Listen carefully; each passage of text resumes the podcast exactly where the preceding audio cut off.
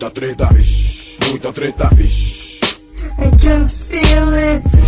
Muita treta, vixe, muita treta. Eu estou sentindo uma treta.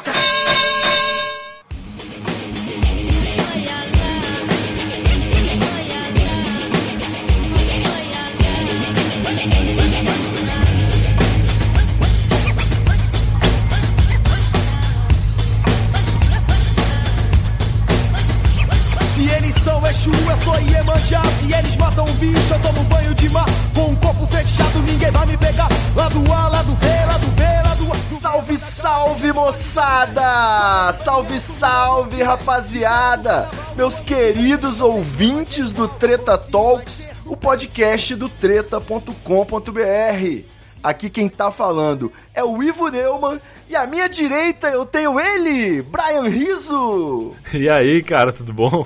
Tudo certo? Como é que vai? Beleza, tudo certo. Você me apresentou da maneira como eu era apresentado recentemente em um outro podcast que eu participava e eu buguei. Eu esqueci o que, que eu falava. Acho que esse pai eu errei até. Qualquer coisa a gente faz uma montagem. É, fácil. Não. Eu gravei recentemente, aí o episódio passado, 72, foi o RPG Jamaicano, um especial Boa. com o Igor Seco e o Nhoque, do TH Show. Certo. E aí, na hora que o Igor Seco, na hora que eu apresentei ele, ele falou, fala meu povo, eu tive que botar as criancinhas gritando ao fundo, sabe? Escorreu uma lágrima. E parte. aí, tô aqui discretamente, como quem não quer nada, fazendo um especial Remember aí. Agora é com você, Brian. Boa, boa, boa. Demais. E o, o Brian também tem podcast novo. Eu falei do TH Show, né? E o Brian também lançou É. seu próprio podcast, já faz, na verdade, bastante tempo, né, Brian? Começou em março agora desse ano, de 2018. É mais um lançamento aí do ano do podcast no Brasil. TM, né? Trademark. E eu tive a oportunidade aí de contar a minha história. Eu tava lá, é justamente essa proposta de receber um convidado para contar uma história, né? E eu pude ter a oportunidade de contar alguns dos meus podres que o departamento jurídico liberou. Cara, excelente, por sinal. Os ouvintes do Treta Talks estão convidados a irem lá no Eu Tava Lá, ou pelo aplicativo, né? Você procura, como é que faz, Brian? Então, pode. O Eu Tava Lá ele tá em qualquer lugar, assim. Uma das coisas que eu me orgulho muito do Eu Tava Lá ele, é que ele é um podcast muito acessível. Tu pode ouvir ele em qualquer coisa. Tu pode ouvir no Spotify, pode ouvir no Deezer, pode ouvir no iTunes, qualquer aplicativo de podcast, no site. A gente tem um site que é o eutava.lá. Olha que coisa moderna. Que maravilha, rapaz. Você é, bom cara, nisso, é muito hein? fácil. É muito fácil. Então é só procurar Eu Tava Lá em qualquer lugar que tu vai achar. Excelente. E o Eu Tava Lá tem essa proposta gostosa, né? De, de você ficar viajando na história dos outros, dando umas É. risadas, é uma coisa leve. Sim. Já aqui no Treta Talks, às vezes a gente entra nos debates profundos, bota Sim. uns dedos na ferida aí, né? Tenta, às vezes, finge que é sério. E eu achei que seria uma boa oportunidade de convidar o senhor para representar uma corrente do pensamento, talvez aí muito injustiçada, Hum. que é o isentismo. A gente, a gente participou de um episódio também de um outro podcast chamado Confábulas. É verdade. Em que ele montou uma arapuca, chamou eu e você e na hora botou junto e falou assim: briguem! que era um episódio Foi do, bom, foi bom episódio. o episódio do Confábulas sobre tretas versus deboísmo. É isso aí. Onde eu não sei por que estava representando as tretas e você o deboísmo. Mas acho É. que muito vem do- das suas opiniões aí desde os tempos do Não Ovo, em que você tinha sempre uma boa observação e uma ponderação, né? Bem, bem, digamos assim, calma, tranquila. E nesse episódio aí a gente, você conversou, a gente conversou, né, sobre as tretas na internet, os debates que ficaram acalorados, principalmente na época de eleição e Sim. como lidar com isso. Uhum. Como manter a calma e a ponderação, né? Não, não pender para nenhuma loucura, nenhum radicalismo. Uhum. Mas eu agora queria saber se você, Brian, toparia ser desmascarado aqui perante Olha. os ouvintes do Treta Talks. Desmascarado é uma palavra forte, fiquei até com medo agora. Mas eu topo, eu topo tudo. Sabe como é que surgiu a imagem do isentão no Não Ovo? Isso, conta pra gente. Cara, foi num episódio que a gente fez sobre debates políticos. E aí tinha uma série de perguntas que fizeram pra mim digamos que era tipo umas cinco perguntas, sei lá. Esse episódio tá no ar, eu não vou lembrar qual era agora, mas a galera pode procurar lá e encontrar. E aí a primeira pergunta eu respondi não sei. E depois as outras quatro perguntas eu respondi, sério. Só que na edição o Bayer pegou o não sei da primeira pergunta e colocou nas outras. e aí Bayer ficou... genial, né? Eu não sei se alguém pediu pra ele fazer ou se ele fez por conta própria, mas cara, foi demais, porque aí tipo no episódio todas eu respondo não sei. E aí eu falei, cara, eu vou começar a não responder mais nada mesmo essa porra, porque meio que nas redes sociais eu não falo assim de, de opinião, especialmente política, porque eu acho que não importa assim pra ninguém, mas eu gosto de usar as redes sociais pra falar de coisas neutras e coisas boas assim, então eu tô, tô numa boa. Mas pode pode me desmascarar que eu tô, tô de boa. É, o, a ideia, né, do desmascarar Aham. é ver se você tá disposto aqui a sair de cima do muro. Tá. Eu preparei uma lista aqui de, de tópicos polêmicos, Boa. bem variados, Tá. pra gente fazer uma breve dissertação, mas no fundo eu quero de você um posicionamento, ok? Tá beleza, vamos lá. É porque, não, assim, vou, vou contextualizar, até um- eu falei um pouco disso lá no Confábulas, que é o seguinte, o fato de existir uma opinião, né, contrária à sua, digamos, não valida a existência de dois lados razoáveis, né? Não quer dizer que Claro. existem duas verdades. Sim. Então- Às vezes não tem nenhuma, né? Você pode estar em cima do muro em relação a uma coisa certa e outra absurda, digamos assim. Entendi. Por isso que existe essa crítica. Tanto que quando o, arroba Catupiri, né, meu amigo, ele tuita quase todo dia aí, nem esquerda nem direita, muito pelo contrário, a gente, a gente que é da esquerda ouve exatamente assim, nem esquerda nem direita, direita. Entendeu? É tipo, Tá, se você tá em cima do muro, você já tá posicionado. É mais ou menos o que aconteceu na eleição pra muita gente. Então tem essa Entendi. crítica. Tá, Isso é um, ponto. certo. Mas, em compensação, quando você pensa tudo binário, né? Um ou zero, quando você é Aham. maniqueísta aí, bom ou mal, Sim. você tende também a cair em vários erros, vários equívocos. é Lógico, isso? lógico. Nem Sim. Uhum. tudo é sim ou não, nem tudo é lá ou cá. É verdade. Então a gente vai ter oportunidade aí, você vai tentar dizer não sei, mas aqui não tem Bayer. aqui você vai ter que responder. Tá, manda aí. Uma inspiração aí dessa. Vou começar pela inspiração que foi justamente um trabalho de, de faculdade Hum. em que eu tive que me posicionar sobre diversos temas polêmicos.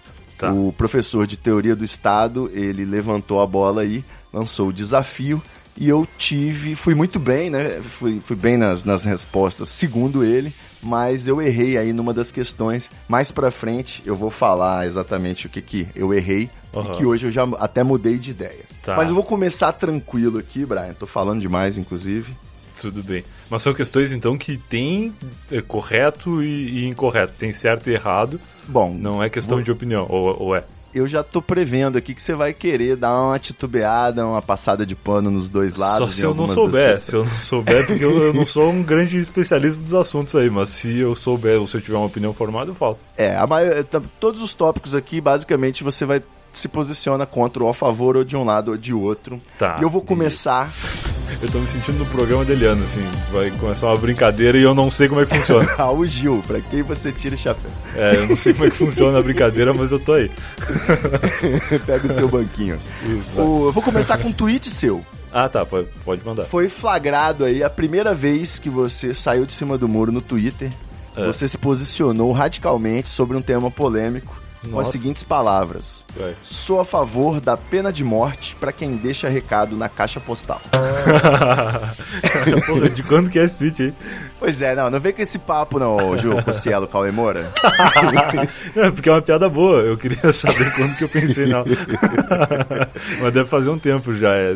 Teve uma época que eram, eram mais comuns esse tipo de, de piadocas. Acho bom. Qual que é a pergunta a respeito? Felizmente também não é mais comum ninguém deixar recado na caixa postal, né? Acho que todos já Ah, foram mas tem assassinados. gente que deixa sem querer, cara, e é uma merda, porque aí tu não consegue nem ficar puto com a pessoa, porque ela só é burra, ela não sabe como é que Desligar. desliga antes. É. desligar e aí, tempo. mas eu também me culpo por isso, porque eu podia desativar a caixa postal. Eu sei que dá de fazer isso, só que eu só lembro que ela existe quando alguém me deixa o recado e eu tenho que ir lá pagar, sei lá, 50 centavos pra tirar aquela notificação infernal. É. É a primeira coisa que se faz quando você compra uma linha, eu acho que é desativar a caixa postal. Tem que Credo. fazer isso, tem que fazer. Mas eu quero saber, Brian, para de desconversar. Vai. Eu quero saber agora, papo sério, não Manda. é no ovo aqui, é Treta Talks. Graças Pena de morte. Você acha que existe algum caso em que deve ser adotada por um país aí?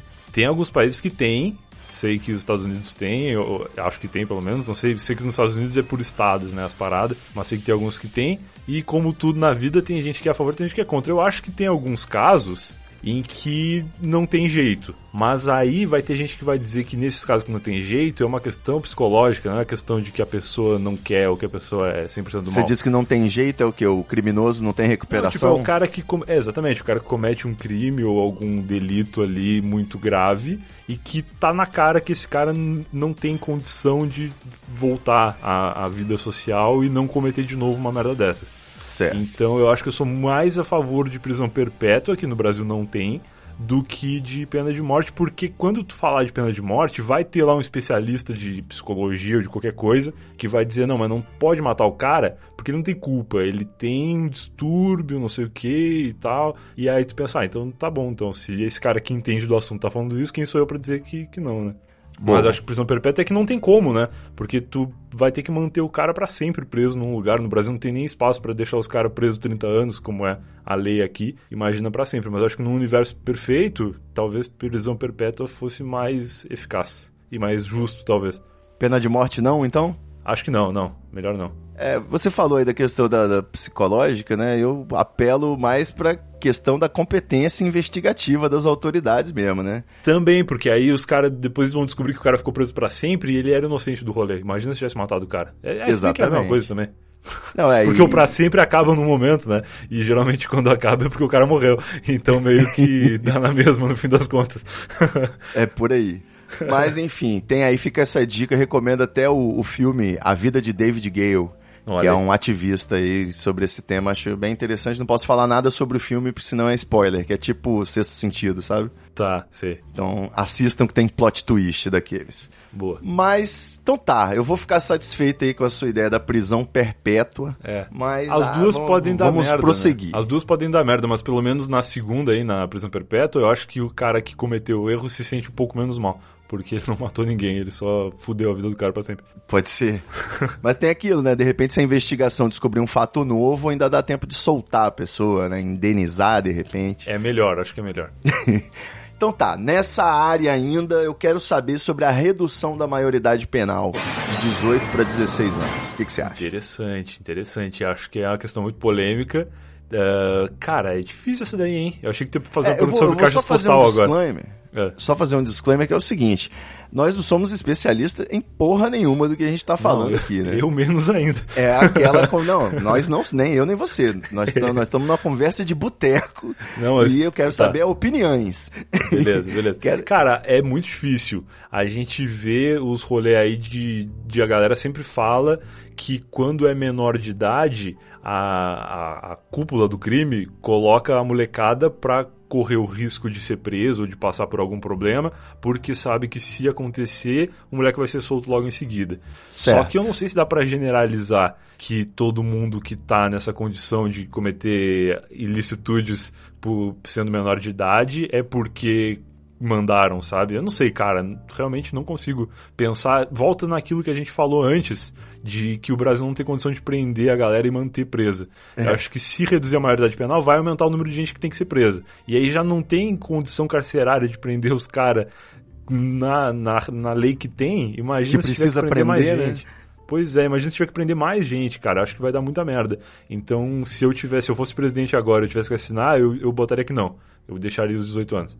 Correto. É, seguindo o raciocínio que você falou aí no começo, já que o tráfico precisa recrutar os, inimputa os inimputáveis, né? Caralho, que Inimputável. Essa é a palavra difícil. que eu queria ter pensado, não consegui.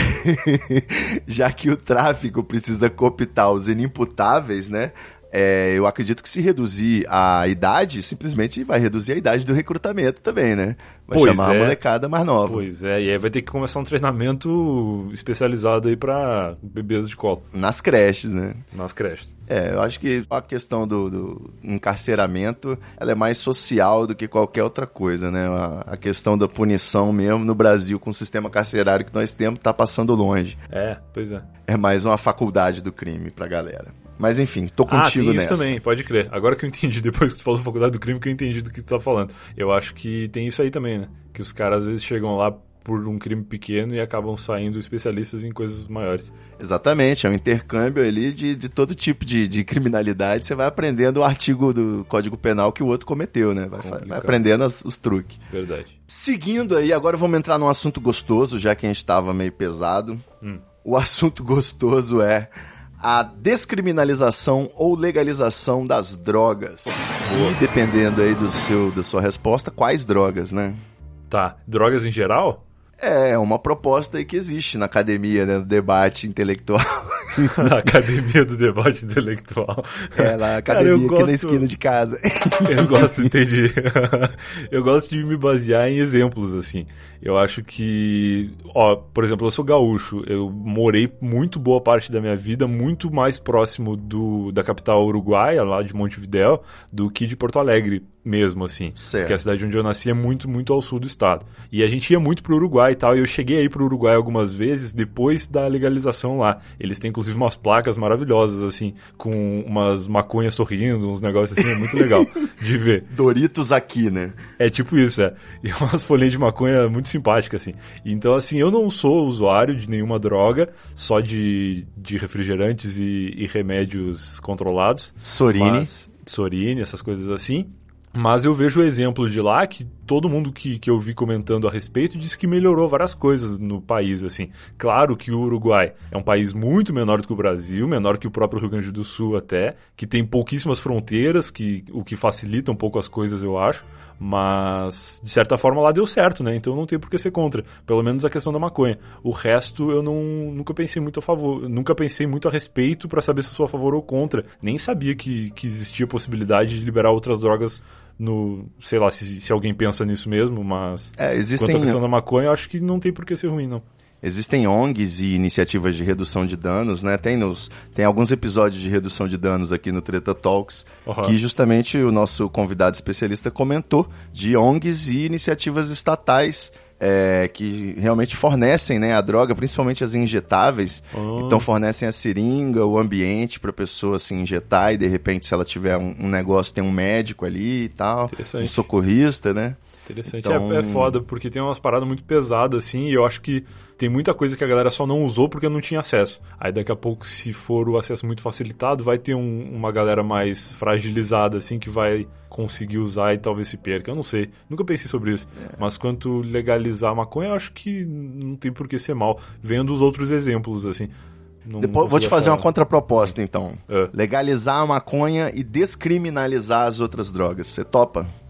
Cara, é difícil. Acho que talvez. Acho que talvez sim. Descriminalizar o uso das outras drogas, né? Simplesmente tratar como saúde Sim, pública e não sim. polícia. É, acho que é mais negócio, até porque a polícia já tem mais o que fazer, né? Às vezes eu vejo aquelas notícias de policial que prendeu o cara porque o cara tava fumando um baseado e tal. É, com certeza o policial ele também não queria estar perdendo tempo dele com esse cara, porque tem outros caras fazendo coisas terríveis por aí que precisam de atenção. Mas é foda, sei lá. É, de fato. Seguindo em frente, nosso isentão game show. Muito bom. Eu quero saber agora se os casais homoafetivos têm que ter plenamente todos os direitos dos casais heteroafetivos, inclusive adoção e tudo mais. O que, que você me diz? Ah, acho que é mais fácil. Acho que sim, acho que tudo normal. Eles têm. Já é permitido legalizado casar no Brasil. Automaticamente acho que também é legalizado divorciar, porque tem que ser, né? Não tem como tu li- liberar uma É. parte e não liberar outra. Não dá pra obrigar ninguém a gostar de ninguém É. pra sempre, né? então acho que tá tudo certo, cara. Acho que não tem por que não. Nem, nem, nem sei se isso é uma questão, não sei se tem muita gente que, é, que você diria que não. Ah, hoje em dia, meu amigo, o negócio do kit gay, a mamadeira de piroca, tá complicado. Não, tudo, tudo certo, tudo, tudo bonito, tudo lindo. Sem problemas. Sim. Quero ver você manter essa, essa segurança aí agora, que eu vou falar, vou te perguntar. É. Você é um rapaz de pouca melanina. Qual a sua opinião sobre cotas raciais? Cara, isso é muito difícil. Esses dias eu tava ouvindo, porque assim, eu, como não entendedor de nada nesse quesito, eu sempre pensei que a cota era, tipo, a minha visão era que a cota era uma maneira de preconceito, porque tu diria que o cara precisa de uma cota pra entrar, então parece ao meu, ao meu olhar leigo que tu tá dizendo que esse cara tem menos capacidade de entrar. Mas eu vi esses dias alguém falando que na verdade a cota, ela é exatamente uma cota, ela é uma maneira de fazer com que a pessoa, ah, no caso a pessoa que está selecionando, não tenha nem a possibilidade de não colocar no mínimo ah, aquele X ali, aquela porcentagem de pessoas. No caso, de uma maneira de prevenir que a pessoa que seleciona seja racista, entendeu? Eu, eu acho muito complexa essa questão, eu nunca Olha, eu nunca tinha ouvido isso. falar isso não, hein? Cara, eu ouvi falar alguém falando isso esses dias, meio que fez sentido, mais pela pessoa que tava falando do que pelo, pelo contexto em si, porque era uma pessoa que, que eu acredito, assim.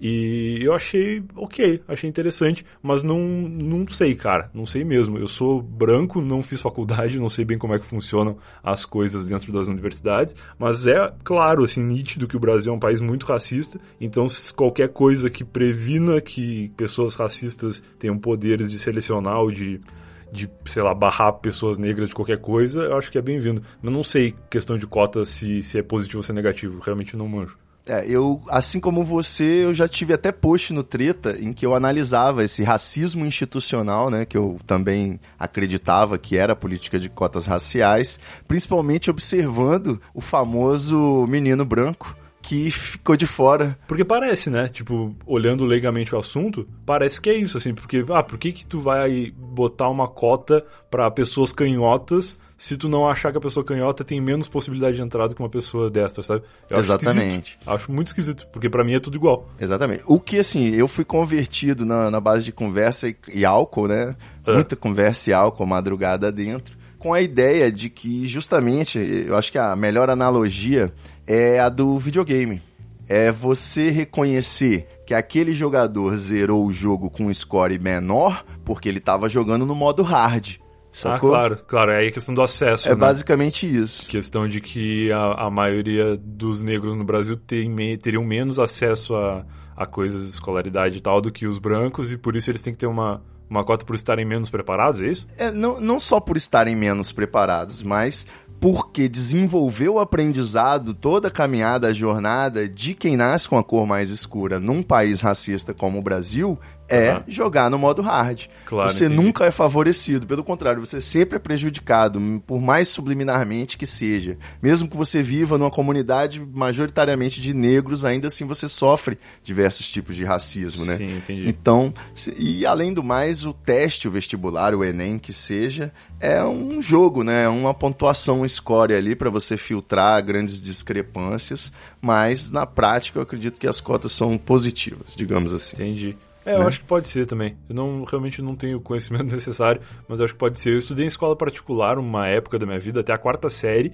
Meus pais se fudiam pra pagar a escola, era foda mesmo. E aí na quarta série eles viram que não adiantava, que eu não ia desenvolver mais por estar lá. Eu reprovei na quarta série, a matéria era bem complexa pra mim assim. Primeiro que eu não me importava muito, eu não era, nunca fui um bom aluno, e segundo que era bem puxado. Tanto que aí depois dali, da quarta série, eu fui estudar em escola pública e aquelas matérias de matemática que me fuderam na quarta série, eu fui estudar de novo só na oitava, no colégio público. Pode crer, caralho. Então, cara, eu fiquei tipo, porra, eu lembro disso aqui, isso aqui foi o que me fudeu há cinco anos atrás. E aí eu já era mais velho, já tinha uma noção um pouco melhor ali, consegui estudar e, e consegui ser aprovado. Mas eu imagino que quem estudou a vida toda em colégio público tenha mesmo um ensino totalmente diferente, né? É, a matemática pra você é igual a democracia brasileira, né?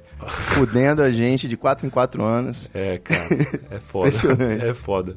Então, já que já estamos aqui num assunto profundo, vai daí. Eu quero saber sobre o aborto, Brian. Tá, mesmo esquema da maconha lá do Uruguai. Eu acho que tem vários países que legalizaram. E é, e é foda. Eu acho até meio burra a galera que comenta no- nas redes sociais aí de que é contra o aborto, porque parece que ser contra é, é lutar por que não aconteça. E não é. Eu acho que quando. Não é essa a questão, né? Pois é, porque, tipo, ser legal ou não ser legal não quer dizer que vão fazer o que não vão fazer. Se é legal, as pessoas vão fazer numa clínica com tudo certo. Se é ilegal, as pessoas vão fazer no fundo do, do quintal, numa garagem, mas vão fazer igual. Então, eu acho que, vendo por uma questão de saúde, é melhor ser legal e ter uma estrutura e, e analisar os casos e tal, obviamente, cada caso é um caso, mas é melhor ter do que não ter acesso a, a isso, assim. Aí tem que estudar cada caso, por que, a pessoa vai fazer e qual foi o, o fato ali que aconteceu. Mas eu vejo que os países que liberaram tiveram muito mais ah, casos de coisas legais do que casos de problemas, então não tenho por que ser contra também. Perfeito. Esse é o ponto, inclusive, que eu errei aí no meu trabalho de faculdade que eu mencionei.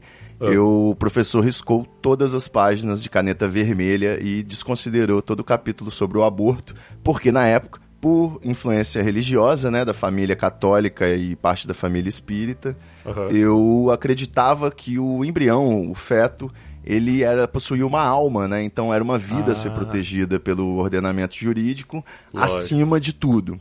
Tá. E é essa a opinião aí dos religiosos. E Só não é verdade isso? Eu não sei. A questão é, é, não, não interessa o que eu penso, eu não tenho um útero. Foda-se, Uh, entendeu? É lógico, basicamente é. isso. É, Sim. o corpo da mulher é dela, então se o útero ficasse no homem, o aborto seria no- cultural, desde a Idade Média, sacou? Tinha, ia ter a festa do aborto. É verdade. mais ou É menos teu isso. feriado. Eu tenho, a minha família é católica, eu tenho um padre na minha família, que eu convivo com ele muito desde pequeno, assim. Foi. E ele certamente foi um cara que, que formou muitas opiniões minhas, assim, quando criança e tal.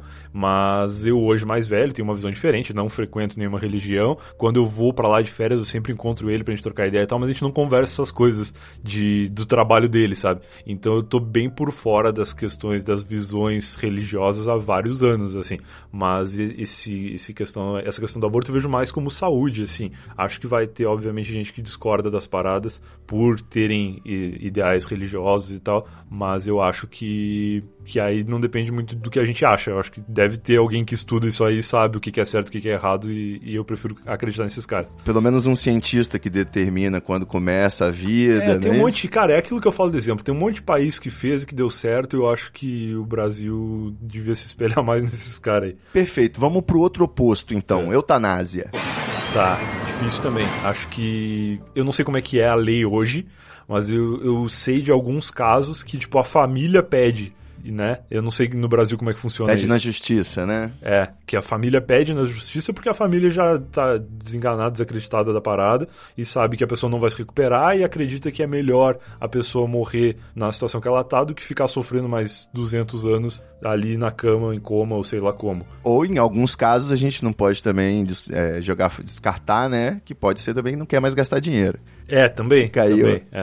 Mas aí também vai fazer o quê, né? Porque é a família do cara. Tipo, eu sempre soube que na minha ausência ou na maneira como, sei lá, que eu não pudesse me comunicar, a minha família decidiria por mim. Então aí cada um se entende com a sua família. Eu prefiro acreditar que a minha família vai fazer o possível. É, Você vai agradando eles desde já, né? É, melhor, é melhor. Presente Mas de é Natal foda. e tal. É, isso aí do dinheiro eu nunca tinha pensado, mas faz total sentido, né? É foda. Dá um tema de novela das nove, isso aí.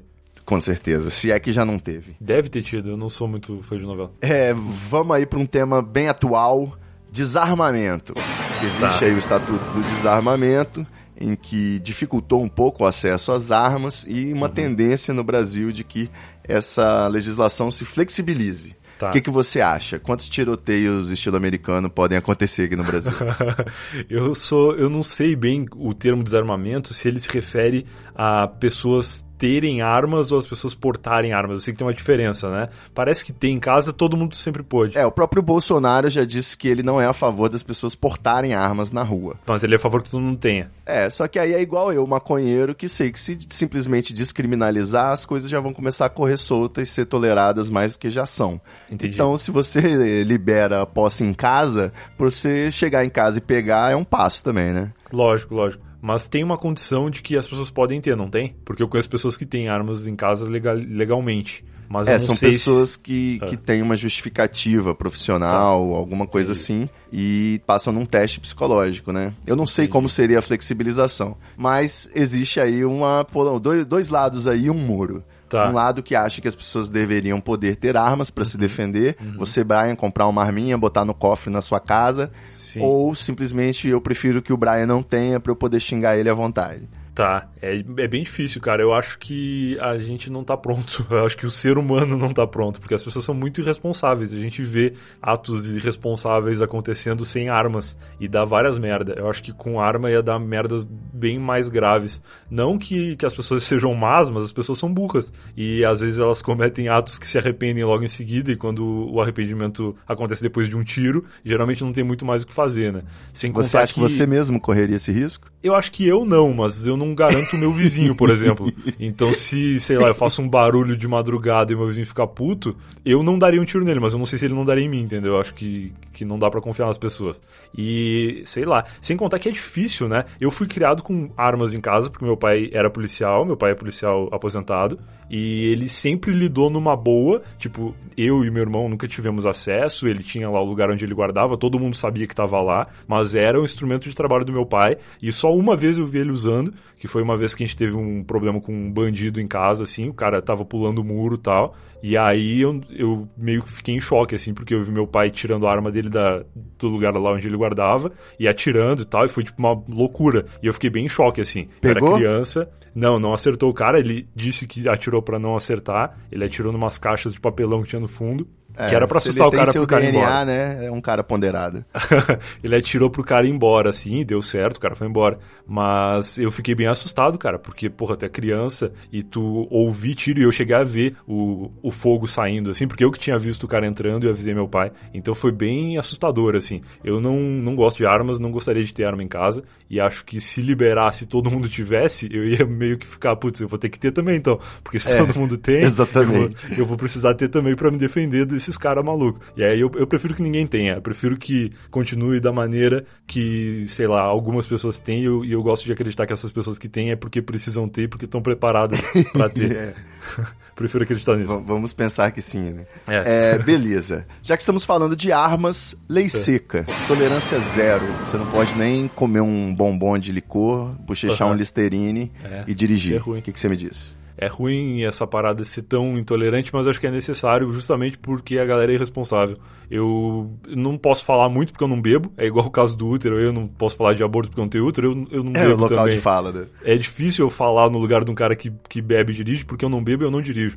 Eu não tenho carteira de habilitação, eu bebo de vez em quando, mas, cara, eu, eu fico bêbado com duas latinhas de cerveja. Duas latinhas de escola eu já fico meio louco já. Então a lei seca assim, protege a sociedade de você, por exemplo. né? Protege, exatamente, cara. Eu acho que, assim, não dá pra garantir que, que o cara que bebe uma latinha de cerveja e fica meio tonto que nem eu possa dirigir e outro cara que bebe o catupiry, a gente falou do catupiry mais cedo aí, acho que não tava gravando ainda, mas tipo, o Catupa é um cara... Não, tava gravando já, né? Tava, tava. É, então, o Catupa é um cara, porra, gente boa pra caramba, que eu conheço há vários anos e eu vejo ele constantemente comprando um engradadinho de cerveja, bebendo aquele engradadinho de cerveja continuando idêntico ao, ao Catupiry antes de tomar o primeiro, a primeira latinha. Tipo, o cara toma sempre, ele tá de boa com isso. Muito provavelmente, se ele tivesse um carro, ele dirigiria muito próximo do, do Catupa sem nenhuma cerveja, sabe? Só que eu acho que é muito individual essas coisas, eu não entendo bem como funciona no organismo. Então, por via das dúvidas, eu prefiro que ninguém beba nada, porque vai saber, né? Daqui a pouco tem um, É. um cara aí que bebeu muito e tá colocando a vida de um monte de gente em risco.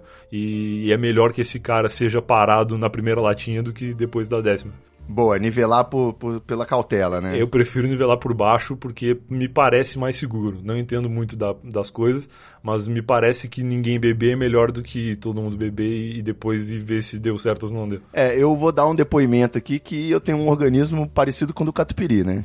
Eu... É treino, né? Dizem que é treino. Eu teve uma época da minha vida que eu bebia mais. E lá pelos 22, 23 anos, eu bebia quase diariamente, assim.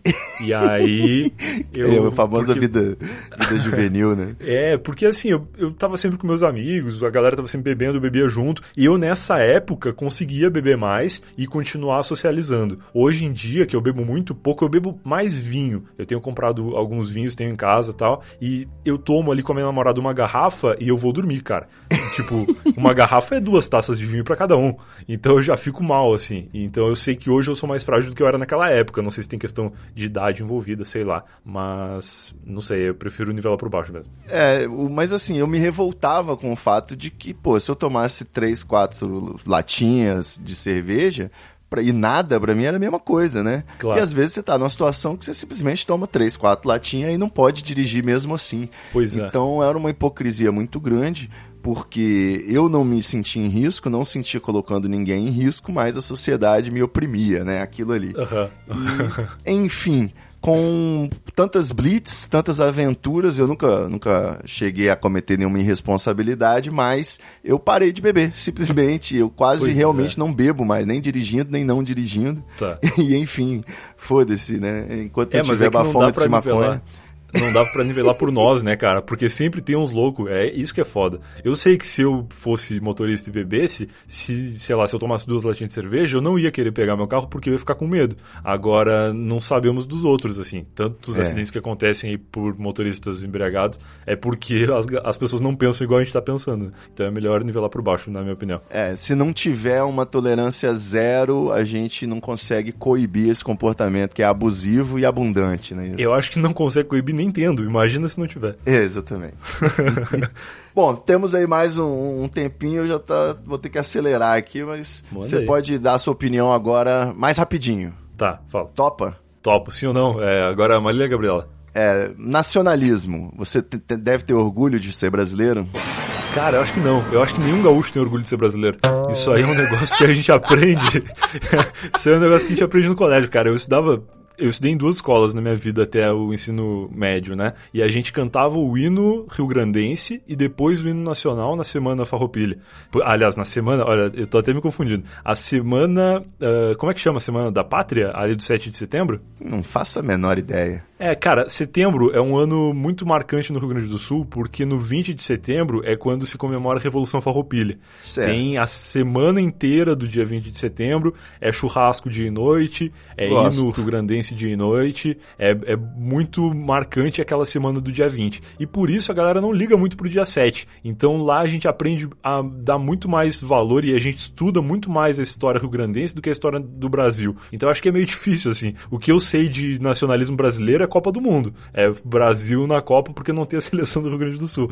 Mas o resto, o Mas resto eu- que- de história sei mais do Rio Grande do Sul. As pessoas dos outros estados deveriam amar seus estados mais até do que o próprio Brasil? Cara, o acho Rio que Grande do não. Sul, ou foda-se? Acho que não, acho que não. Eu estudei e aprendi assim. Acho legal a- a- o tradicionalismo gaúcho. Tem pessoas que vivem de ser tradicionalistas. Conheço algumas pessoas que a profissão do cara é se piochar, que é vestir a- o- os trajes típicos lá do Rio Grande do Sul, e dar palestra, falar sobre a história do Rio Grande do Sul e tal. E, e eu não sei se isso funcionaria em todos os estados também.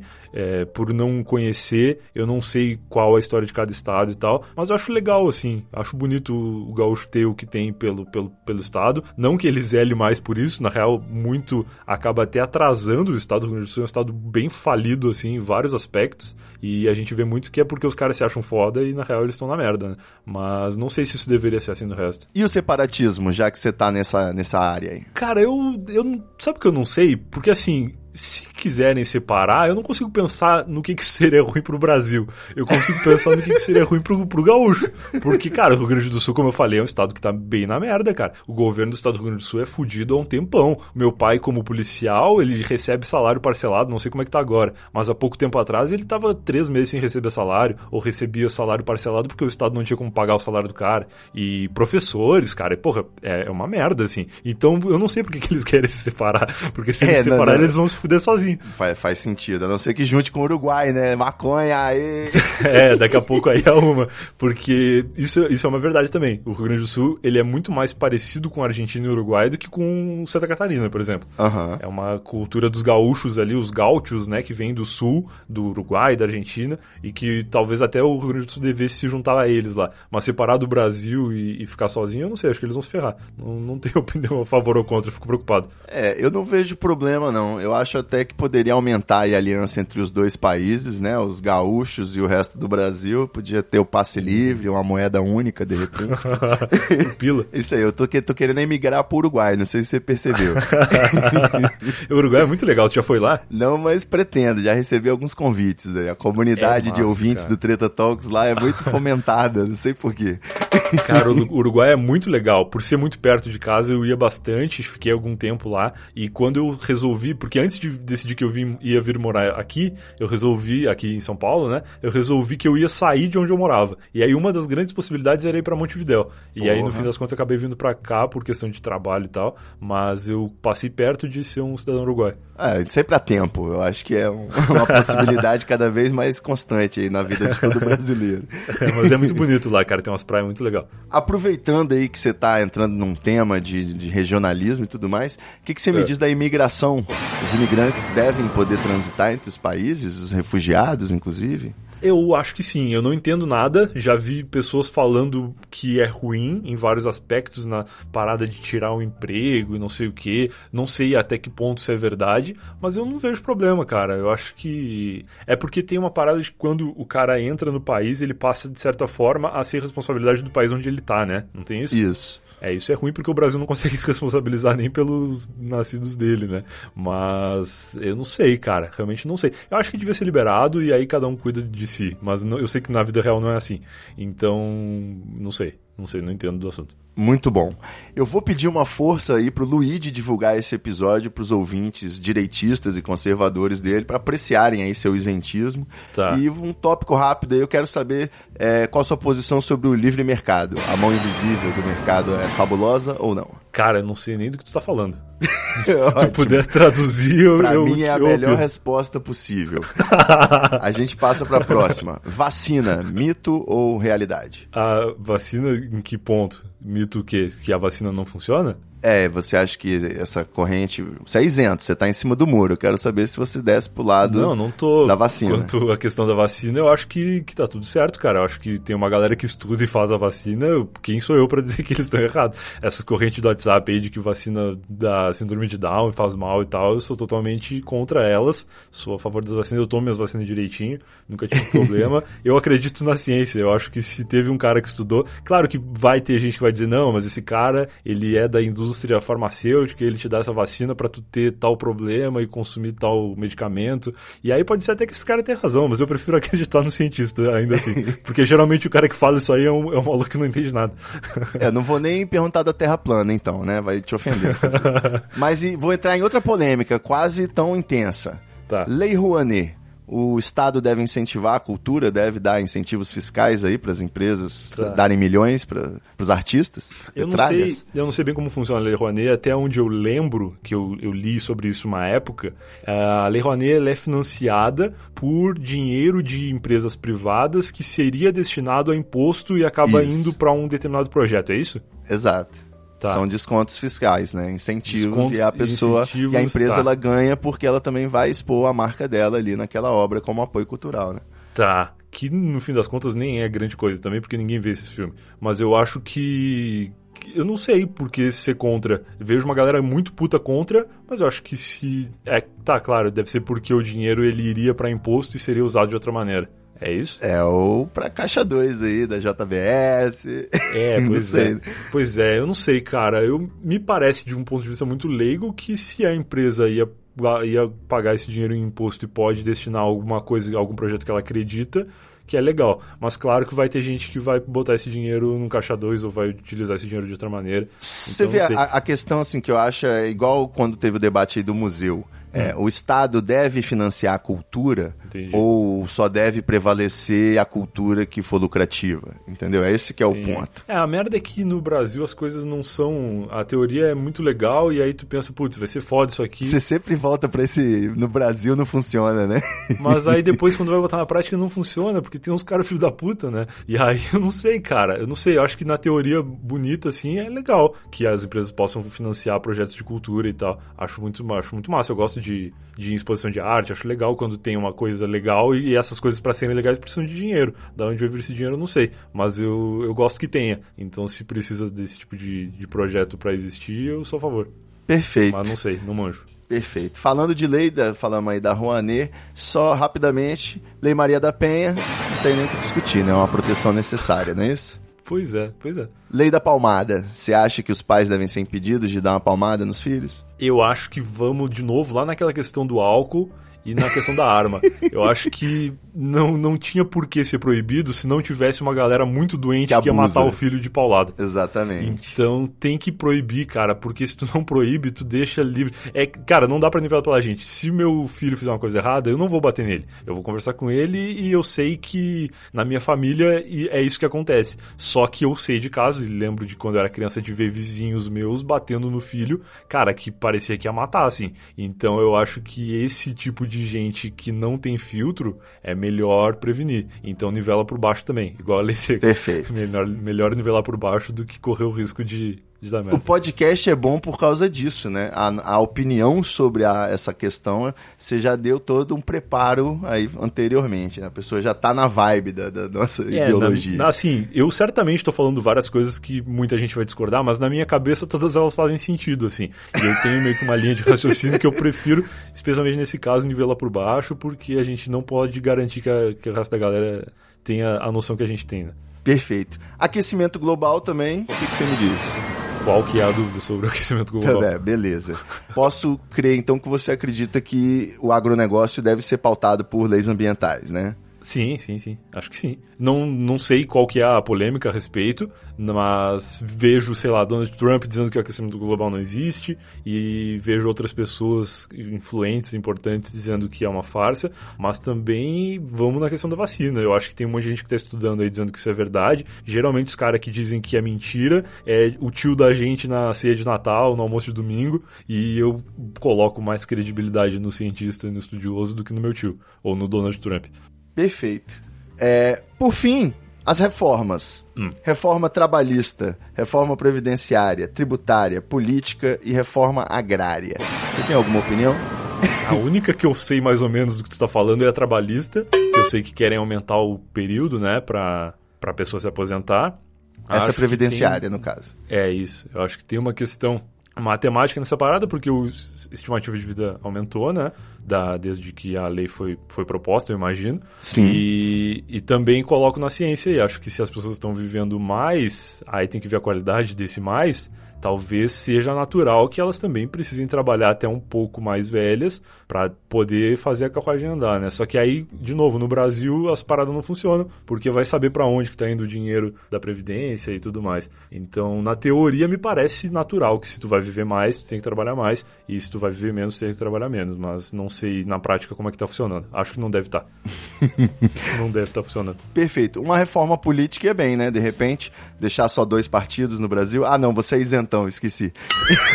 pra tu ter ideia, eu não faço nem ideia do que é reforma política. Tem, tipo, sei lá, limitar que, o número de partidos, é isso? Uma reforma política de modo geral, né? Não quer dizer nada, né? Cada reforma vai ter uma proposta diferente. Tá, por isso claro. que nunca é feita.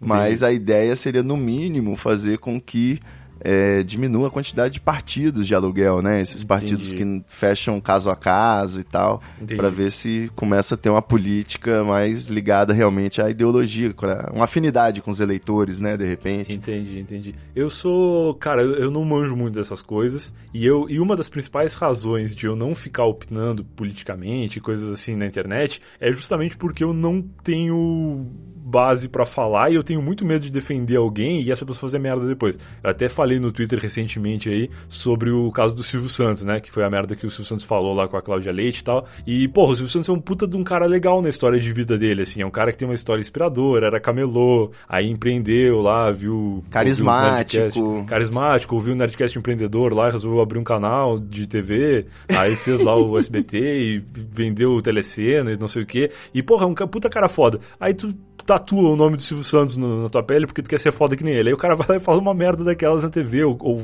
uma sequência de merdas como ele vem fazendo nos últimos tempos. Então, porra, não dá pra tu defender ninguém. Porque se o Silvio Santos, que é um puta cara legal há 70 anos, virou um babaca agora, como é que tu vai defender um político A ou B e daqui a pouco o cara se elege e aí começa a fazer um monte de merda e tu vai esconder tua cara onde? Eu prefiro ficar na minha. Já passamos por isso com Kevin Spacey, com Johnny É, Depp. Pois é, tô- um monte de gente. Não, e político também. Tipo, ah, conheço pessoas que defenderam determinados políticos um, um período da vida, e aí depois o político mudou ou começou a fazer coisas que aquela pessoa não acreditava, e aí meio que a pessoa desaparece, sabe? Esquece assim, ah, não vou falar mais sobre esse cara porque ele me representava antes e agora ele tá fazendo coisas que não me representam mais. Perfeito. Eu fico meio com medo, assim. Então eu fico na minha, não falo nada. Perfeito. Só que, Brian, como previsto aqui pelos redatores, o senhor foi muito escorregadio e eu vou usufruir aí dos minutos finais pra gente encerrar esse papo Tá. com questões de múltipla escolha.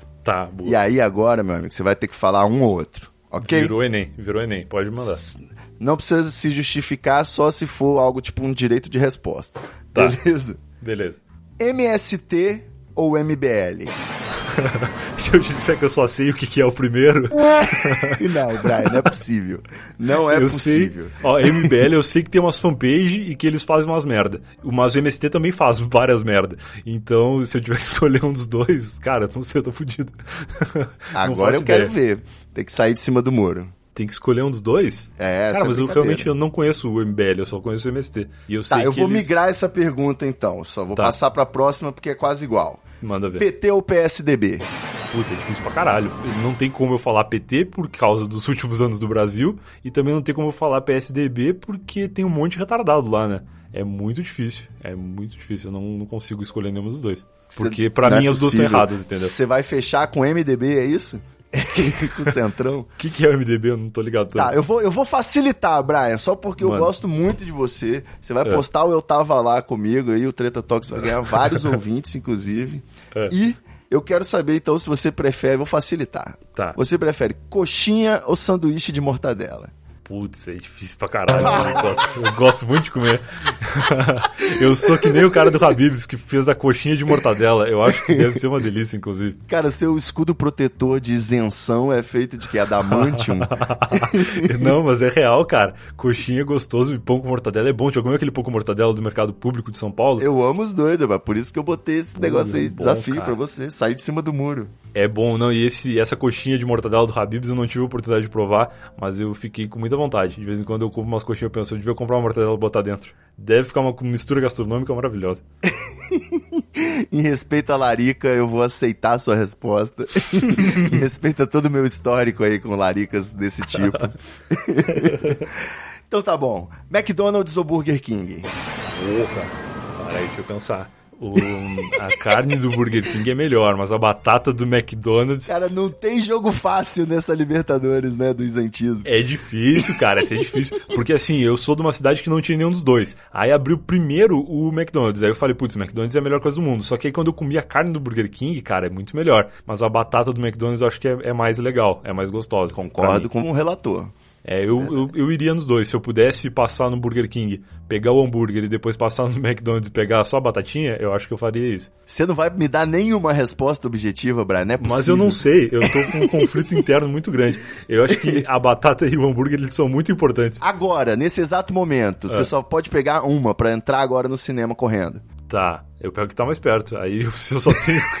se eu só tenho como pegar um, eu vou no que tá mais perto porque eu quero ver o filme, né? Simetricamente idênticos É. a distância. A e a distância fila. igual. É. Aí depende do que eu tô afim na hora. Se eu tô com mais vontade de comer hambúrguer, eu vou no, no Burger King. Se eu tô com mais vontade da batata, eu vou no McDonald's. Tem Caralho. também o, o critério de desempate pode ser o, Mac- o milkshake. E- ah, não, melhor. Melhor que o milkshake. No Burger King tem refil. De, Boa. de chá gelado. Eu gosto muito de chá gelado. Aquele iced tea de pêssego, eu acho muito gostoso. E Pô, eu então sonhava temos uma vitória! Aê, Aê, Burger King! eu sonhava com a existência do refil de, de chá gelado antes do Burger King existir com essa função. Então o Burger King ganha no quesito bebida. Excelente. Na mesma pegada, Oreo ou Negresco? Negresco, não gosto de óleo. Boa, garoto, uma resposta! Marvel ou DC?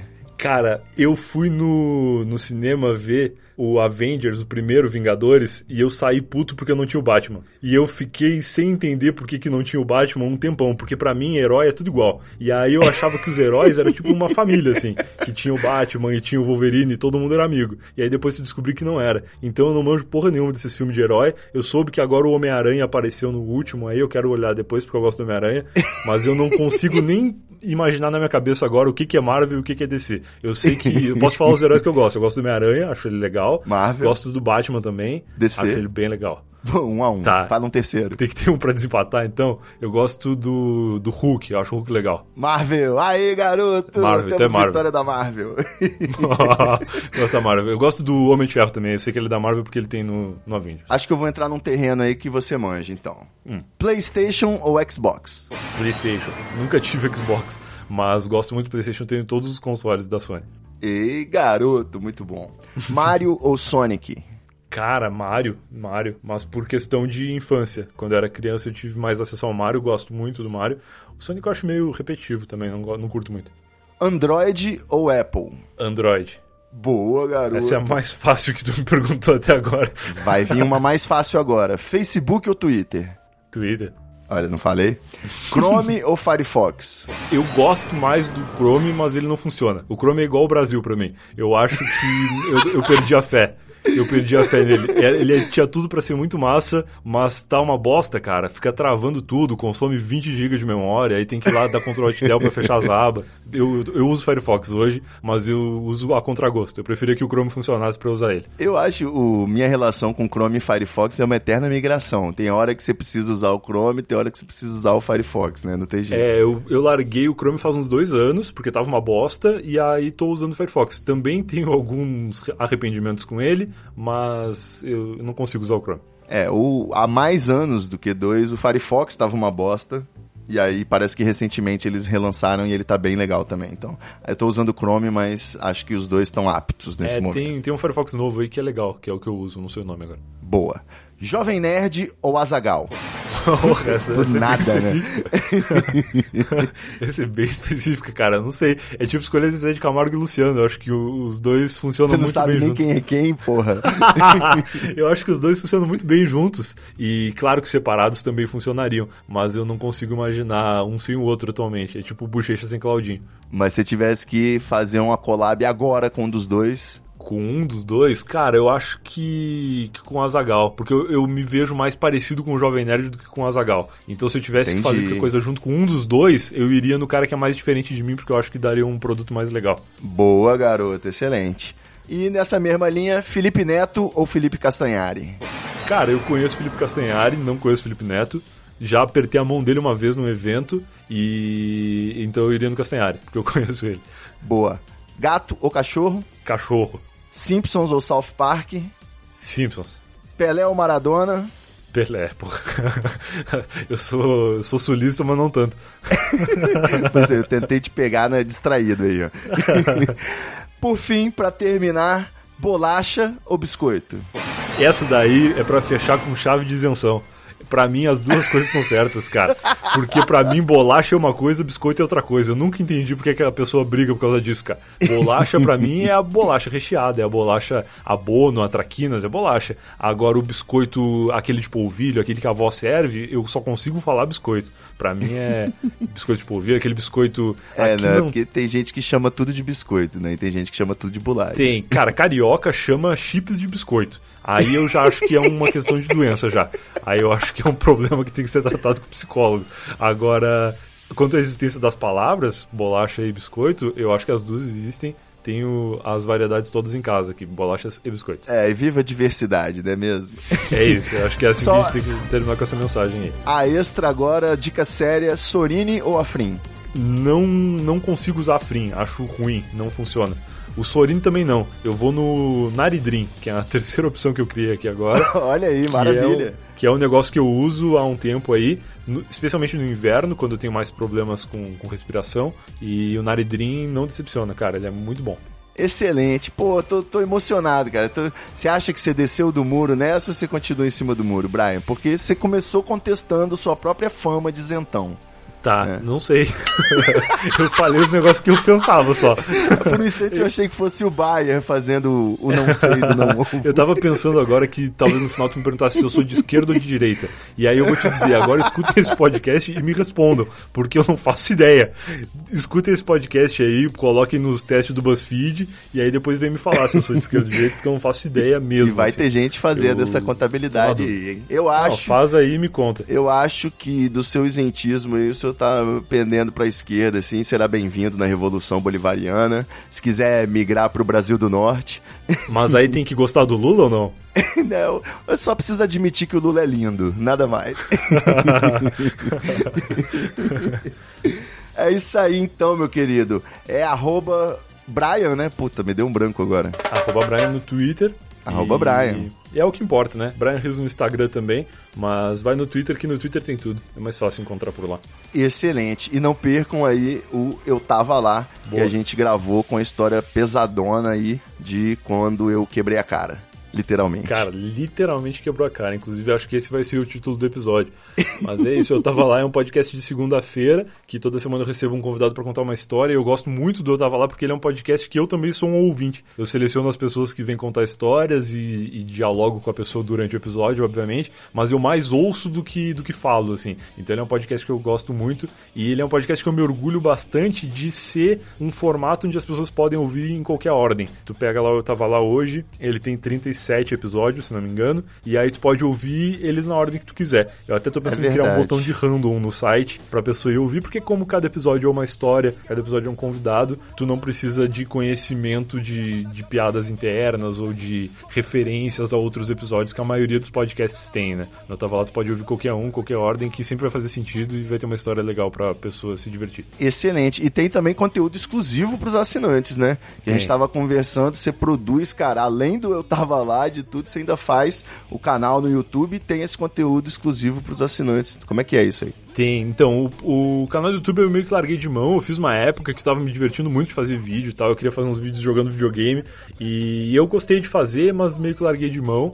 O canal existe lá, tem mais de 10 mil inscritos até. Pra mim foi um marco impressionante, mas eu meio que desiludi com o YouTube porque eu não tava curtindo tanto quanto fazer podcast. E Você e foi todo mundo, né? Exato. Eu gosto muito mais de fazer podcast e aí foi quando nasceu Eu Tava Lá, agora em março desse ano, março de 2018.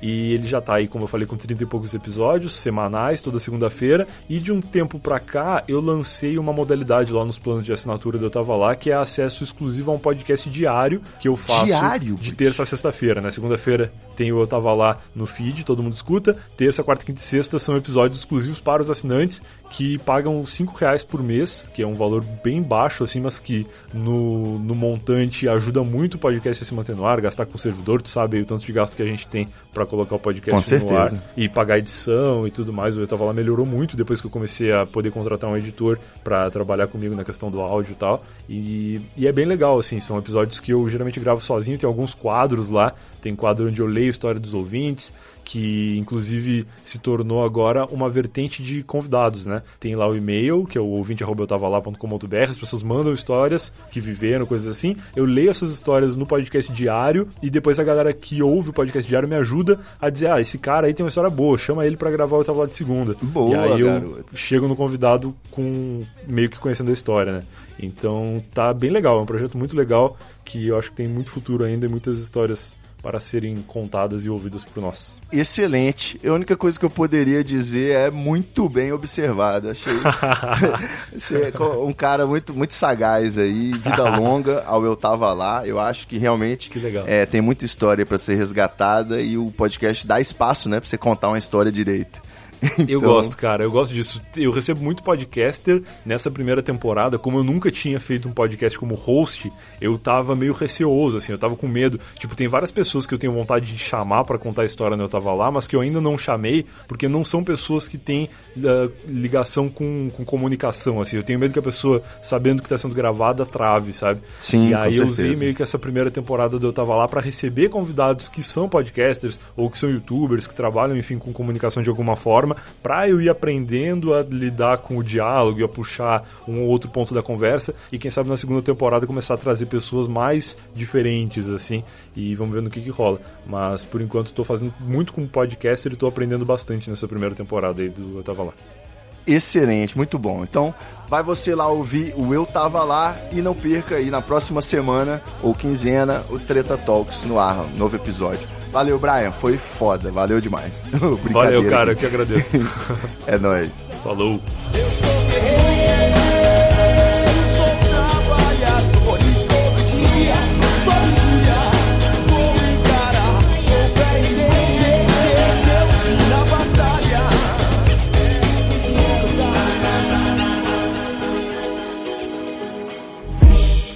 Treta, vixe. Muita treta, vixe. I can feel it. Muita treta, vixe. Muita treta, vixe. Eu estou sentindo uma treta.